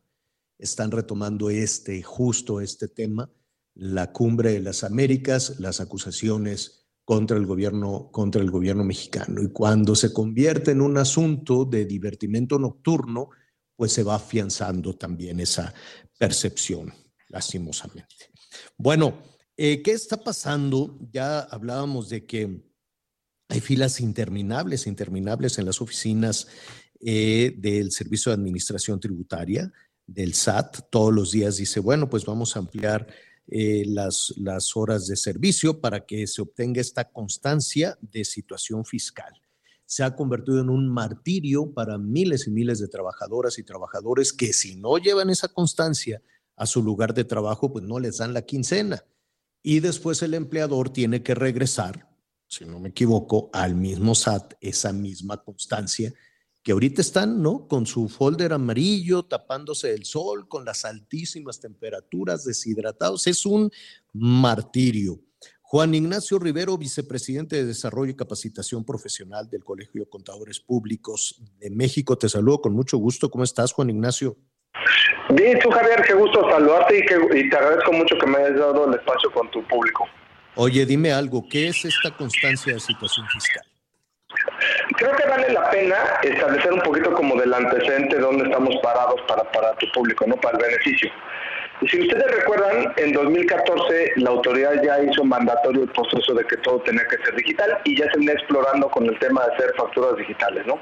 Como ustedes saben, tenemos muchos documentos que se utilizaban de manera rutinaria como son facturas, recibos de honorarios, notas de crédito y también no quiere decir eh, sin dejar este, sin dejar de paso pues, el proceso de los recibos de nómina que anteriormente eran suficientes y cada empresa tenía un formato diferente, ¿no? Entonces, esta integración del CFDI que se hace a partir de 2014 obligaba a que todas las empresas ya timbraran eh, estos recibos del pago de la nómina este, y se hace un documento único para todos los servicios. ¿no? Entonces, partimos de esa base. ¿no? Eh, en el transcurso de este, de este tiempo, 2014 para acá, ha venido cambiándose la ley, las necesidades y se ha ido modernizando la autoridad en este aspecto, ¿no? ¿Y, y qué pasa? Que una de las modificaciones que entran en vigor en el, en Código Fiscal de la Federación y en el y estas versiones nuevas que están implementando de nuevos FDI, la versión 4 que tenemos hoy, eh, que entró en vigor ahorita en el transcurso de 2022, eh, y con un periodo de convivencia para la versión 3.3, que es la versión anterior que se utilizaba para este, para este mm, CFDI, estos lo que te pedían es que tú verificaras eh, como empleador para poder tipar estos recibos, que de alguna manera pudieras meter tanto el nombre completo como el domicilio, incluyendo el, código postal, que tuvieran ellos, todos los empleados dados de alta, en su constancia de situación fiscal ante el fisco, ¿no? Entonces, era un poquito como el círculo vicioso, este, porque lo que pasaba es que hoy lo que tienes con este tema de la constancia de situación fiscal, que es un documento que el SAT emite, simplemente para verificar este, tu estatus actual, que es cómo está registrado y cuáles son tus obligaciones y cuáles son tus datos, ¿no? ¿Es, ¿Es, verdad que también se revisa si hay alguna deuda? Eh, no, es en ese, no es en ese documento, pero sí la autoridad está tomando la, la oportunidad para voltearse con los empleados y decirles, oye, ¿qué crees? Tienes esta, esta situación, la tienes que corregir, ¿no? Y adeudo puede ser de impuestos atrasados o multas por algún incumplimiento que se hubieran hecho, ¿no? Impuesto atrasado, más la multa, más recargos y demás. ¿Qué pasaría? Vamos a, tú, tú eres, eres contador. Eh, ¿Qué pasaría si una trabajadora, un trabajador que está buscando este, este documento le dicen, oye, pues mira, debes tanto y no tiene para pagarlo? Este, es una gran problemática porque se puede acercar con la autoridad y tratar de pagarlo a plazos, que con su debido financiamiento por parte de la, de la autoridad, pero si no lo pagase, la autoridad puede empezar a hacer un procedimiento administrativo de ejecución, que eso significa que empezaría ya a tocar la puerta posible cómo vas a pagar, ya sea en bienes o en crédito o en alguna forma, pero me tienes que cumplir, ¿no? Oye, y, y si no pagan, no le dan esa constancia. No, la constancia, siempre, la constancia siempre te la dan. Lo que puede ser que te nieguen lo que no te den. Hay otro documento paralelo que se llama la constancia de cumplimiento de obligaciones. En esa sí te puede salir negativo, inclusive te pueden meter en el buro de crédito, ¿no? Pero la constancia de situación fiscal, te digo que es como tu, tu resumen de, de vida ante el SAT, ¿no? Que te dicen tus datos, tus obligaciones y tus datos, tus obligaciones e información general, ¿no? Oye, an, an, antes de ir con, con Anita Lomelí, ¿por qué es tan difícil? Digo, hay, hay an, nada más comentar rápidamente, y es tan difícil que ya se abrió una, una prórroga en ese momento el SAT está diciendo que la prórroga se va hasta el primero de enero del 23. ¿Por qué es tan difícil obtener ese documento? Esa es la constancia. Te, voy a decir, te voy a decir cuál es la complicación. La mayor parte de los empleados mexicanos este, no tienen una... Este documento lo puedes bajar este, del propio SAT, ¿no? Del, del, de la página del SAT el problema que tenemos, y si ves las cifras de, las personas que están registradas ante el SAT, las personas físicas que tienen alguna actividad están cercanas al número más o menos como 10 millones y medio de contribuyentes. ¿no? todos ellos, en principio, tienen una clave eh, eh, y están registrados ante el SAT con su clave y con su bien. Ellos pueden bajar rápidamente su constancia de situación fiscal. Pero hay 47 millones de empleados, o sea, de personas que, tributan bajo sueldos salarios, y todos ellos pues, en su vida se han presentado ahí porque el SAT le dio facultad a todas las empresas, si se recordará, para poder registrar a estos empleados. Entonces muchos de ellos nunca han ido al SAT, ni, han estado cerca de eso. Entonces, si no han ido al SAT, pues nunca han estado registrados y no tienen una clave para poder bajar eso. ¿Qué haces? El SAT les dijo, oye, pues va a ser muy fácil, no se preocupen, tenemos espacio, vengan conmigo con la identificación y yo se las doy. se, oye, se oye muy bonito, pero en los hechos ha sido una verdadera tortura. Anita Lomelí te quiero preguntar. Mira, qué bien que ya el SAT está anunciando que habrá una prórroga hasta el año que entra, porque también había corrido el rumor de que de no entregar la constancia fiscal, este, pues corría uno el riesgo de que no le pagaran la quincena. Fíjate que es una gran problemática lo que estás diciendo porque lo que están haciendo los empleados, creo que son dos obligaciones diferentes. La obligación laboral de pagarle por su trabajo y la obligación que te estén poniendo el SAT a las empresas para poder timbrarles. ¿Con qué estaban las empresas? Estaban en una dicotomía de decir, pues tengo que pagarles el, el, sueldo. Pero si se los pago y no tengo eso, pues se vuelve no deducible. Entonces las empresas se tornaron en decir, es obligación tenerlo y si no me lo das, pues no te puedo pagar. Pero, pero estás en una dicotomía de ilegalidades de los dos lados, ¿no? Eh, pero entonces se va a pagar o no. Esto, sí, adelante, Anita.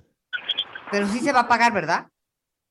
Sí, o sea, la obligación del pago siempre está. La problemática, como te comento, es que los, los empleadores, al no tener el recibo timbrado porque no tenían esa constancia, podía ser no deducible. Entonces te digo que los empleadores caen, han caído en el supuesto decir, pues no te puedo pagar si no tengo eso, pero la verdad es que sí hay una obligación de pago. ¿eh? Claro. Ahora, entiendo que hay que poner en orden, que hay que encontrar una ruta que no sea tan tortuosa.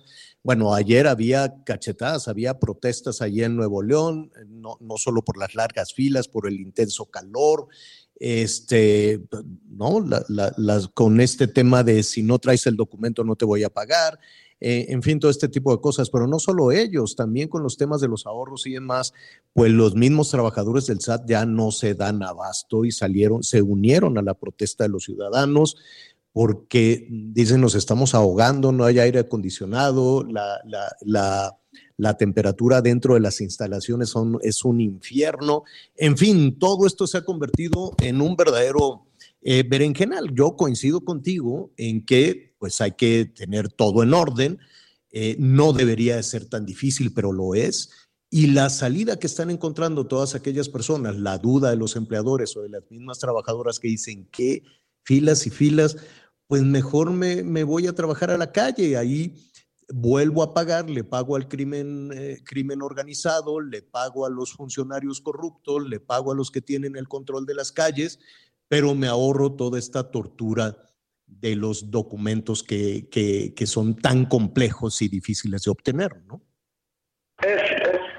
Pregunta, la que estás haciendo creo que es una de las preguntas que, que han pasado en el transcurso de no solo este sexenio, sino varios años hacia atrás, ¿no? Porque si ves los datos del INEGI, cerca del 50% está en un mercado informal. ¿Qué quiere decir eso? casi 6-4, ¿eh? Casi 60-40. 60 Imagínate. Imagínate, entonces este, es una complicación brutal. O sea, a pesar de las cifras que te di que hay 47 millones de personas que están en suelo salario, aún así la informalidad es rotunda, ¿no? Este, y si ellos no pagan ese impuesto, lo cual aparte hace una descompetencia contra toda la gente que hace un esfuerzo por cumplir con sus obligaciones, ¿no? Pero, pero, pero ¿sabes cuál es la verdadera problemática? Que pareciera que las obligaciones están recayendo nuevamente en el, el empresariado, las gentes que cumplen, y están forzando que las reglas se cumplan, ¿no? Y, digo forzado porque es muy complicado lo que tú estás diciendo es, eh, queremos que entre a ver cómo lo hacen, ¿no? Y el empresariado está recibiendo ese gasto, porque aparte dijiste, hay un factor que estamos dejando ver. Todos estos empleados que están haciendo las largas colas están faltando a su trabajo y el empresario también está perdiendo por eso, ¿no? Le están dando permisos especiales para que la gente vaya, ¿no? Este, que pueden ser uno, dos, tres o varios días, porque a lo mejor la, la cola aunque tengan horarios extendidos, pues pueden no llegar a hacerlo, ¿no? Y viene un segundo tema, ¿no? Viene un segundo tema ahí, porque aparte de todo esto, el SAT se ha tratado de, ampliar y dar otras herramientas diciendo arriba de 400 empleados y arriba de 1000 empleados, cuando son grupos importantes, pasan dos cosas. Este, te puedo dar horarios específicos o de ayuda, o puedo yo las como SAT y entregártelas. Pero ¿qué pasa con todas estas pymes, no? Que aparte sí dependen de estos trabajadores. Este, eh, una recepcionista de alguna tienda, una, o sea, todos ellos están atrapados cuando son 5 o 10 empleados, ¿no? Entonces imagínate el tiempo que faltan por, por, tratar de cumplir con esto, ¿no? Sí, no, no, no. Yo, yo creo que, supongo que por eso ampliaron la prórroga eh, veremos qué sucede.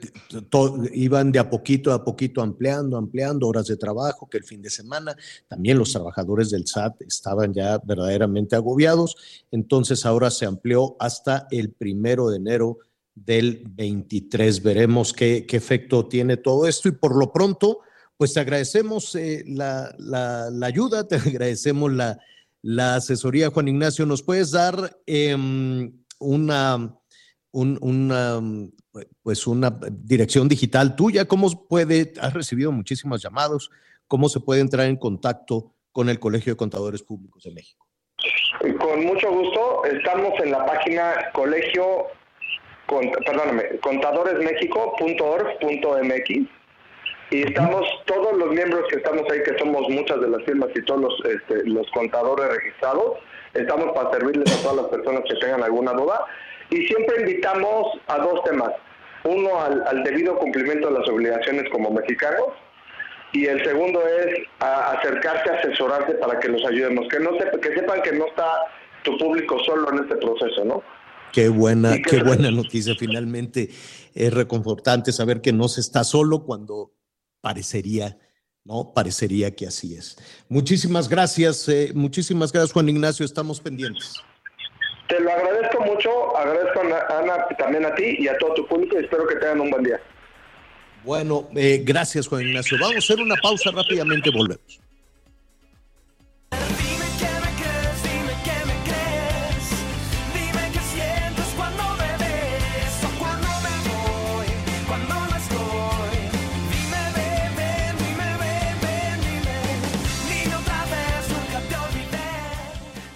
Conéctate con Ana María a través de Twitter, arroba Anita Lomelí. Sigue con nosotros. Volvemos con más noticias. Antes que los demás. Heraldo Radio, la H se lee, se comparte, se ve y ahora también se escucha.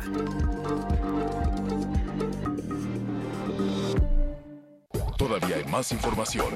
Continuamos. Llegó una oferta muy fresca. Lleva mango ataulfo o paraíso a 15.80 el kilo. Aprovecha que el tomate guaje también está a 15.80 el kilo. Sí, mango ataulfo paraíso o tomate guaje a 15.80 el kilo. Con Julio, lo regalado te llega. Solo en Soriana. A junio 8. Aplican restricciones. Válido en Hiper y Super. Las noticias en resumen. Bueno, pues son las 12 del día con 30 minutos tiempo del centro de México. 8 de junio, Día Mundial de los Océanos.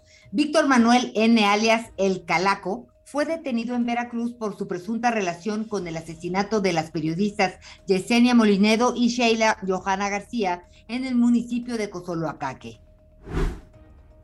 Este martes se registraron fuertes lluvias en Oaxaca que provocaron inundaciones. Las autoridades de protección civil pidieron a la población dejar libre el paso a los servicios de emergencia. Hasta el momento no se han reportado víctimas por este hecho. En la audiencia intermedia, Rodolfo Daniel N., autor material del feminicidio de Abril Pérez Zagaón, confesó que fue su ex esposo Juan Carlos García quien ordenó su asesinato a cambio de 180 mil pesos. Dicha audiencia continuará el próximo 16 de julio. Emprendedores, empresarios e inversionistas, todos reunidos en un mismo lugar. La Feria Internacional de Franquicias, este 9, 10 y 11 de junio en el World Trade Center de la Ciudad de México. Las franquicias más exitosas del mercado. Regístrate en www.fif.com.mx.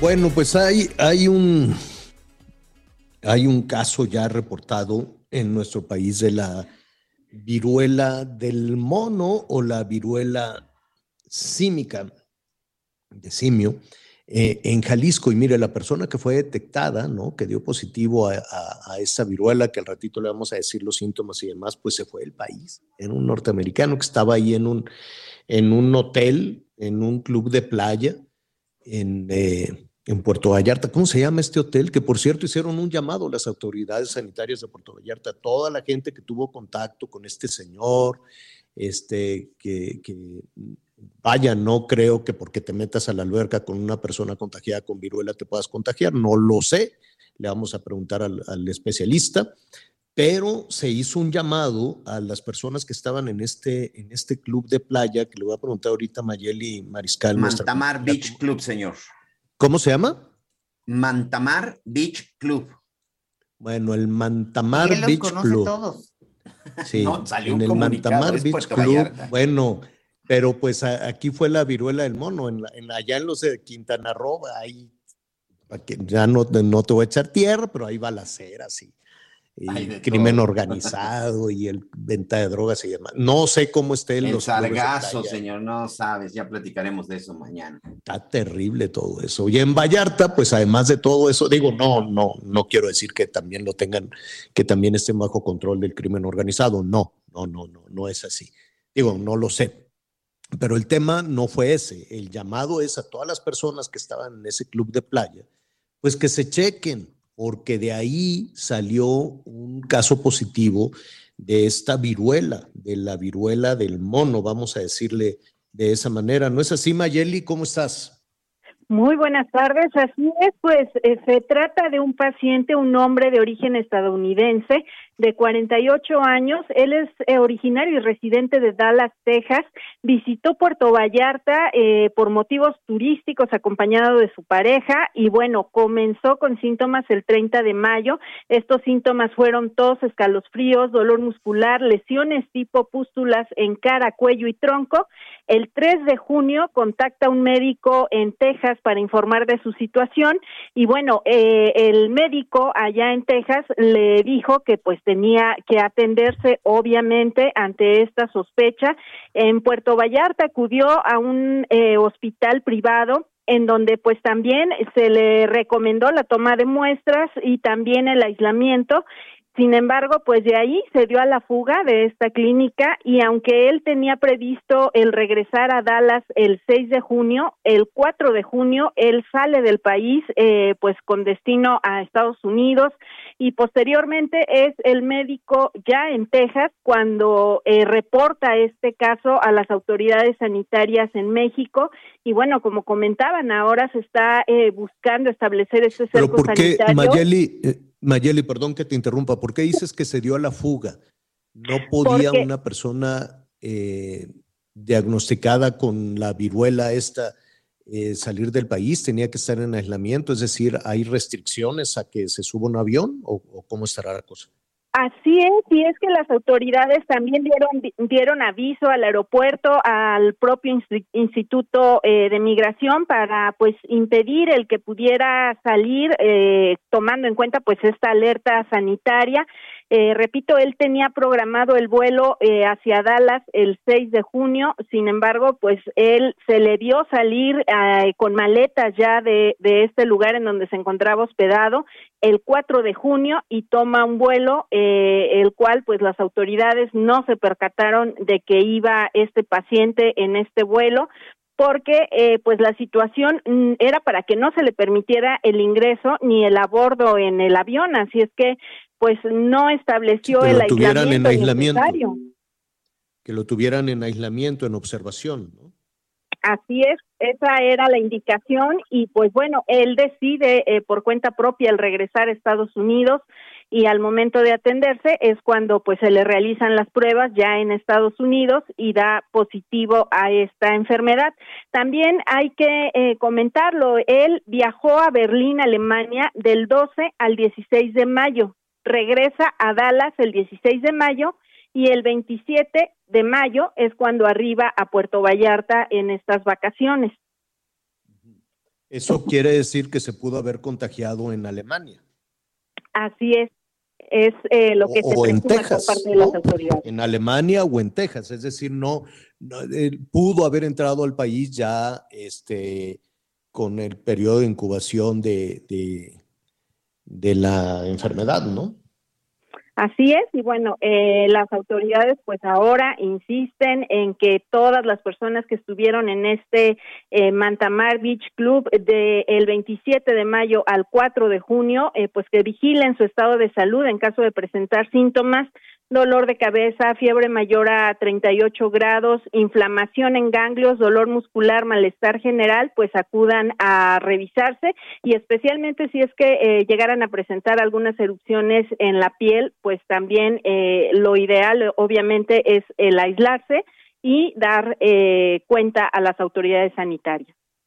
Este, bueno, pues es lo que está sucediendo. No, no sabemos si las autoridades sanitarias Mayeli han tomado alguna disposición respecto al club de playa o el hotel. ¿Qué, qué es? ¿Es un hotel? ¿Es un club de playa? ¿Qué es?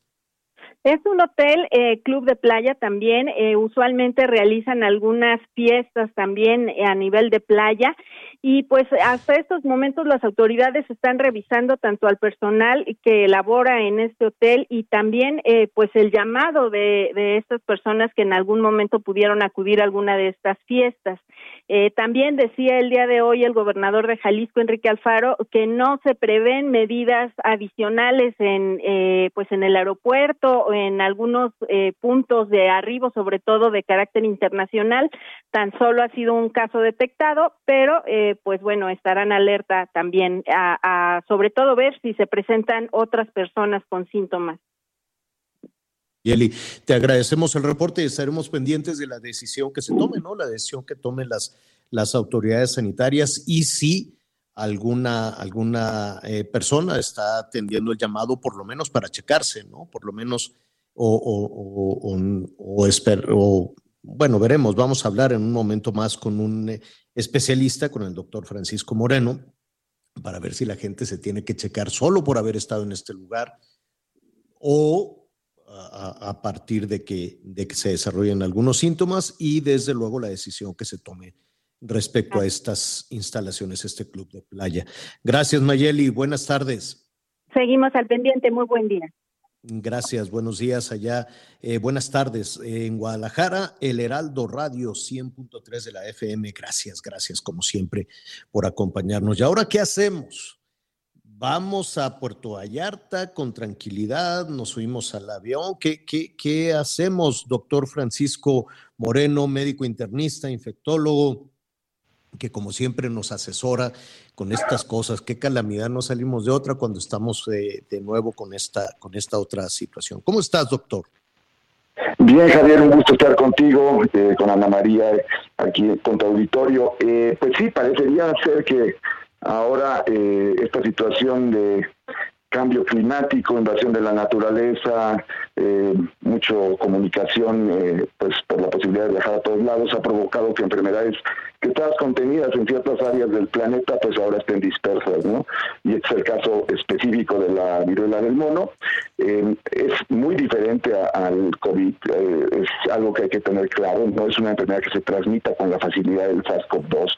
Entonces tampoco hay que estar en una alarma, pero sí hay que tomar medidas de prevención para que la enfermedad no empiece a diseminarse, sobre todo entre los contactos cercanos que hubo eh, en los casos que se han presentado. ¿no? Es, las personas que estuvieron en contacto con, estas, con esta persona infectada tienen que vigilarse durante 5 a 21 días, idealmente eh, en el momento que tuvieran cualquier síntoma aislarse, eh, hablar para que se chequen y de esa manera contener la, la, la enfermedad, porque el problema que ha habido, sobre todo en Reino Unido, donde ya hay más de 300 casos, es que pues eh, no se ha logrado contener, eh, hacer un cerco epidemiológico adecuado. Esa era, ese era el llamado de las autoridades sanitarias de Texas a las autoridades sanitarias de Jalisco y la sugerencia de que las personas se echacaran para poder hacer un cerco, un cerco sanitario. Es probable, no sabemos, que este turista, que este visitante que llegó el 27 de mayo a Vallarta y se fue pues ya con, con ¿cómo se dice?, pústulas y con todos los síntomas, es probable que pudo haber llegado a México con la enfermedad. ¿No, no, ¿no lo? Habitualmente, así es, habitualmente, digo, la, gran ventaja de, para hacer un cerco epidemiológico en una enfermedad como esta es que la enfermedad se transmite en personas que tienen ya síntomas, pero los síntomas pueden ser fiebre y malestar general, o sea, como muchas enfermedades. No, no, no necesariamente tiene que haber la erupción cutánea para haber transmisión. Entonces, sí hay que buscar a los que estuvieron en contacto con esta persona, pues seguramente llegó ya infectado. Y eh, la gente que estuvo en contacto con él debe de mantenerse vigilante. Y el periodo de incubación es de 21 días, o sea, hasta 21 días, de 5 a 21 días. Entonces, sí hay que tener una vigilancia muy estrecha. Sí se puede viajar a Puerto Vallarta, tampoco estamos en una situación como COVID-19, pero pues aquí es cuando debemos implementar las medidas preventivas y no esperar a que tengamos 100 casos en, Jalisco para que entonces sí implementemos, eh, se debería de estar consiguiendo ya vacuna, se debería de estar consiguiendo ya medicamentos que existen para esta enfermedad, pero sabemos que pues, la autoridad sanitaria en México va como en cámara lenta. Eh, vamos persiguiendo el problema, no nos adelantamos al problema. Sí, tienes, tienes absolutamente toda la razón y, era justo la siguiente pregunta. Eh, ¿Hay remedio para, para esto? ¿La gente se puede curar?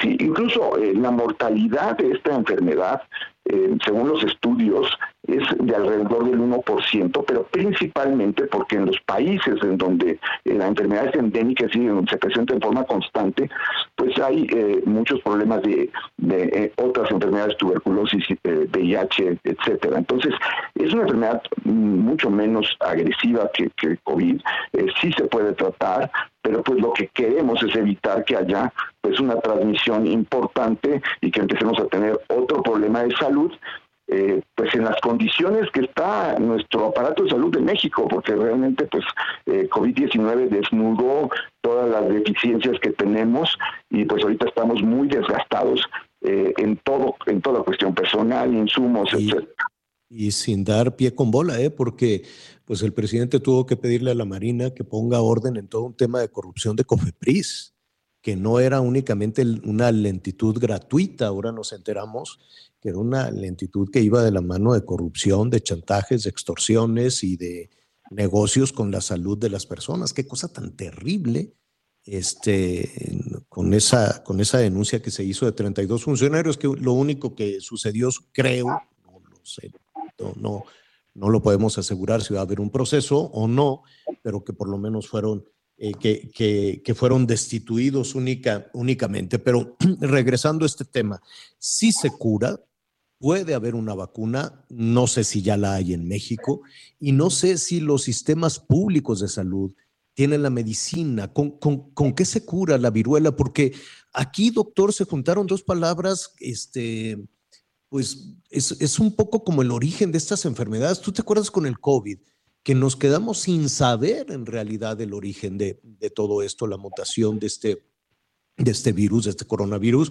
Eh, pero se hablaba de un origen como de, de, película de terror, un chino que se comió un caldo de una culebra, que antes se había comido un murciélago, y si ese era el origen, pues era una cosa tremenda que nos asustaba. Y ahora vemos la palabra viruela, ¿no? Que, en las referencias históricas de nuestro país ha sido pues dolorosísimo para, para el sufrimiento de México como, como, en, su historia. Y mono, viruela del mono, imagínate, pústulas. Y bueno, no, nos asustamos mucho. Yo sé que hay que tener la, la, la, ahora sí que la, decencia y la precaución como medio de comunicación a la hora de hablar de todo esto. Pero se utilizan palabras que son muy duras, doctor. Así es, pero lo que hay que tener eh, tranquilidad es, uno, no es tan contagiosa como eh, SARS-CoV-2, la transmisión es principalmente por contacto directo con la persona que está enferma, Puede haber transmisión respiratoria, pero es a través de gotas grandes de secreción respiratoria no tan contagiosa. Cuando, dices contacto directo, ¿es como contacto sexual? o, o, cómo es el contacto directo? ¿Platicar? ¿Abrazar a una persona? Si una persona tiene lesiones en la piel, tú la abrazas y toca alguna de esas lesiones, puedes tener problemas, puedes contagiarte. Los médicos deben de saber que tienen, o los trabajadores de la salud, que usar guantes para tocar todo tipo de lesiones ahorita en personas que se presenten con este tipo de lesiones, porque se pueden contagiar. Eh, se, ha, se ha presentado casos en donde en la casa, en donde hay un contacto, han tenido otras personas un brote, lo que habla que la exposición prolongada en secreción respiratoria pudiera provocar también transmisión. Pero no es como COVID-19 que prácticamente pasa una persona, está en un lugar 15 eh, segundos con otra y lo puede contagiar. Es, es mucho menos contagiosa. Se transmite ya que la persona tiene síntomas. Y sí, existe un medicamento que incluso se llama T-Pox, T-Pox, como, ah, ah, eh, porque viruela en inglés es Pox. Eh, este medicamento se debe de empezar a adquirir porque pues es un medicamento que no está disponible en México en cualquier farmacia, entonces hay que solicitarlo y aquí es donde deberíamos empezar a acelerar todos estos procesos para que cuando tengamos un problema lo podamos resolver a tiempo. Claro, Anita Lomelí te quiere preguntar. Gracias, doctor. Siempre es un gusto saludarte. Nosotros como adultos, pues, hay vacuna de la viruela. ¿Nos ponemos un refuerzo o no? La vacuna de la viruela, eh, pues se dejó de aplicar en los 80 en México porque la viruela fue erradicada, la viruela humana fue erradicada eh, por la OMS en 1977, el último caso fue en Somalia. Pero eh, pues no hay vacuna disponible de que tú puedas ir a un lugar y ponerte una vacuna de viruela. Y esta, vacuna es eh, una vacuna para la viruela humana, no específica contra la viruela del mono, que sí existe una vacuna de estas y que ya está algunos países del primer mundo pidiendo la distribución de ella. Eh, la gente que se vacunó contra la viruela humana parece tener una mayor protección de poder tener un contagio con la viruela del mono. Eh, falta decidir si México, que era productor de viruela, eh, de la vacuna de la viruela humana vuelve a producir esta vacuna para tratar de tener al menos algo de producción y prevención para casos en el, en el remoto caso que empiece a presentarse pues una, una mayor cantidad de casos. Pues es eh, eh, muy tranquilizador, sobre todo, doctor, eh, saber que hay, que hay cura, que México se tiene que apurar con esta y otros medicamentos. Está el sistema de salud pública, pues verdaderamente mal, ¿no? No, no, no salimos de, del tema del paracetamol y, todo este tema nos está gritando. Ya hubo un caso en Jalisco, habrá que ver si hay más, habrá que ver si efectivamente se puede establecer esa línea de un cerco sanitario, en fin, pero por lo pronto, em, guardar la calma, estar atentos y mantener las medidas básicas básicas de, de, higiene, ahora que de hecho tenemos un repunte también en los contagios de COVID. Doctor Francisco Moreno, como siempre, muchísimas gracias. Al contrario, y bueno, pues como decimos, a seguirnos cuidando porque tampoco COVID-19 se ha terminado y ojalá y también eh, a través de tu medio decir que necesitamos vacunar a los niños menores de 12, entre 5 y 12 años contra COVID-19, es algo muy necesario. Definitivamente, ¿qué te parece si retomamos el tema precisamente de la vacuna y de ese repunte del COVID? ¿no? Perfecto. Gracias, gracias, doctor. Nos quedan unos minutos y mire, en estos minutos de programa, pues vamos a ayudar a nuestros amigos en Oaxaca. No sabe qué noche pasaron porque sigue lloviendo en la costa de Oaxaca. Existe la amenaza de que se forme un nuevo ciclón y todavía no salen de esta situación. Todavía hay lugares incomunicados cuando ya se está formando otro fenómeno en, eh, en, en el Pacífico. Anoche llovió en Oaxaca capital de una manera este, tremenda. Y pues hay mil, no, no, no hay todavía un número preciso de damnificados, pero se cuentan por miles, Miguel. Sí, eh, la Secretaría de Bienestar ya inició el censo, el gobierno federal, y hasta el momento van 8 mil, 8 mil las personas afectadas en la zona de la sierra y la costa oaxaqueña, Javier, después del paso de Ágata. este huracán que finalmente, bueno, provocó todos estos daños y que tiene poco más de una semana. Pero esta cifra puede aumentar y puede aumentar de manera importante. Recordemos que por desgracia, este primer fenómeno que, golpea la, la, zona de Oaxaca, la costa del Pacífico, deja 11 muertos.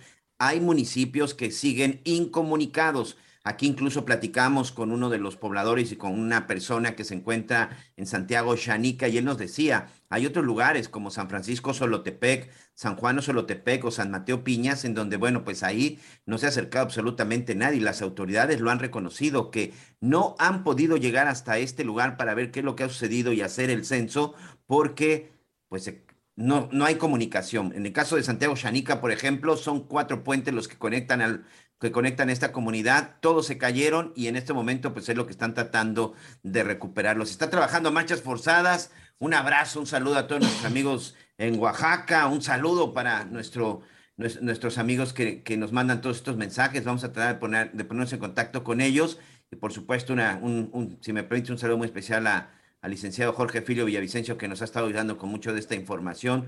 Gracias. Y bueno, pues aquí estamos pendientes a donde no llegan ellos, nosotros sí vamos a llegar, señor.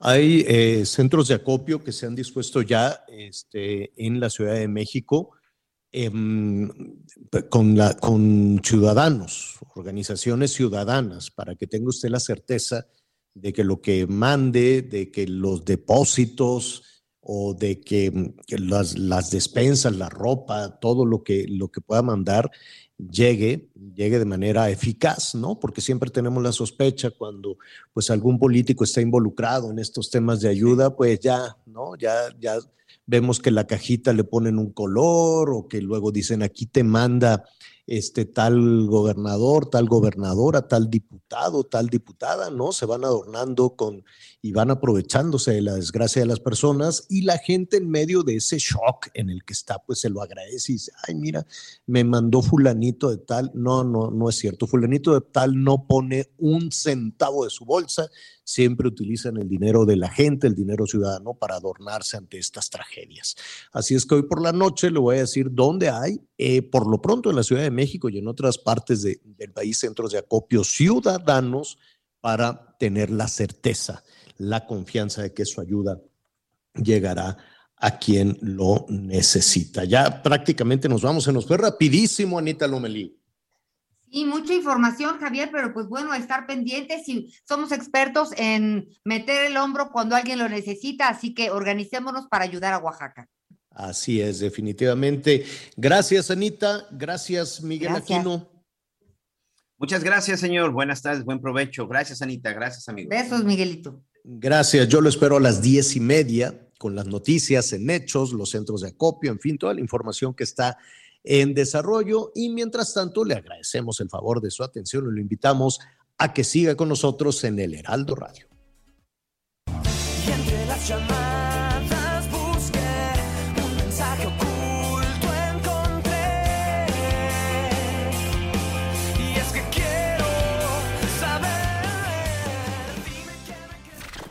Gracias por acompañarnos en Las Noticias con Javier La Torre. Ahora sí ya estás muy bien informado.